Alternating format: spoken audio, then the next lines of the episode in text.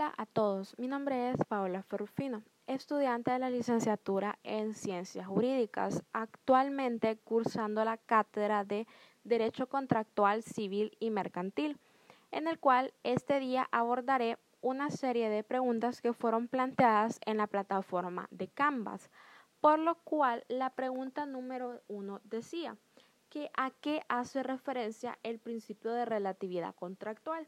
Y es que cuando hacemos referencia al principio de relatividad estaremos hablando de la naturaleza que posee el contrato dentro de su cuerpo, ya que si bien sabemos que ésta tiene una serie de derechos, facultades y obligaciones que lo configuran al formar parte de él, pero cuando nos centramos un poco más en el principio del cual hablamos, entenderemos que todos aquellos aspectos que vienen dentro del contrato producirán efectos para las partes que contraen dicho contrato.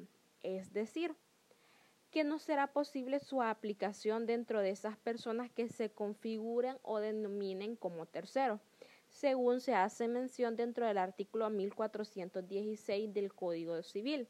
Entonces, se entenderá que los contratos no se aprovechan ni tampoco perjudican a aquellas personas que no han formado parte de la celebración del contrato, no siendo aplicable a los terceros, por lo que el principio de eficacia no va dirigido ni hace referencia a los terceros ni a los causavientes.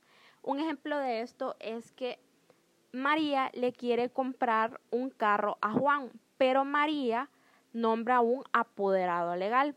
Entonces, eh, el apoderado legal va a ser la tercera persona. Entonces, los efectos de que surjan de este contrato no van a ir, eh, no van a producir efectos hacia eh, el apoderado legal de María, ya que solo es entre los, el contractante y entre María y Juan, pues. Ahora bien, eh, cuando se menciona lo del grado de responsabilidad, se hace referencia a lo grave o no de una infracción al contrato, a la negligencia o al olvido. Para ello debemos establecer primero los momentos que pueden darse que son la etapa precontractual, la etapa postcontractual y el literal se decía sobre la suscripción del contrato entre las partes, por un tercero o por medio de un apoderado legal o convencional, que es lo que les decía anteriormente. Pero para entender un poco más de esto, les voy a explicar. La etapa precontractual, como este lo dice, antes de que se finalice el contrato precontractual, de que el contrato de compraventa no está formalizado todavía, o sea que la compraventa no se ha dado. ¿Qué significa que este precontrato puede no cumplirse por las partes.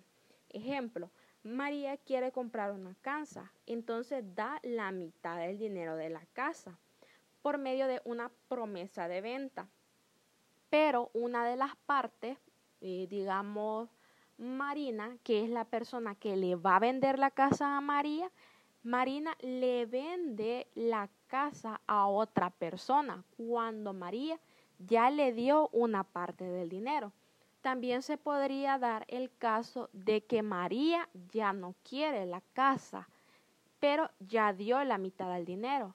Y en la promesa de venta, lo que se hace para que evitar estos grados de responsabilidad es que se le agrega una cláusula y esta es una cláusula, una cláusula penal pero esto no es que la persona que incumpla el contrato va a, tener un proceso penal. No.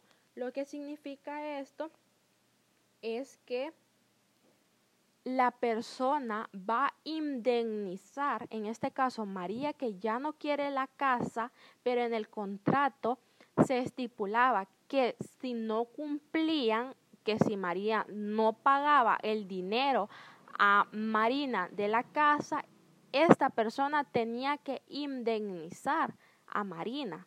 Entonces se estipula una cláusula, una cláusula penal para que no se vea esto lo del grado de responsabilidad contractual.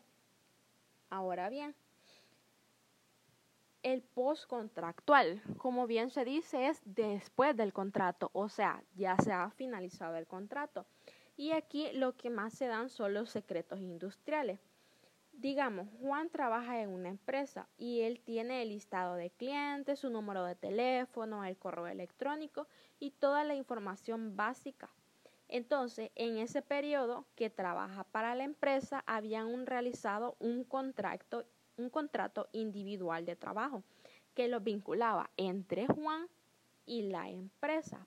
Entonces, Juan, si se va para otra empresa, no puede robarse la cartelera de clientes aunque el contrato ya no esté vigente, porque tiene que respetar los secretos industriales.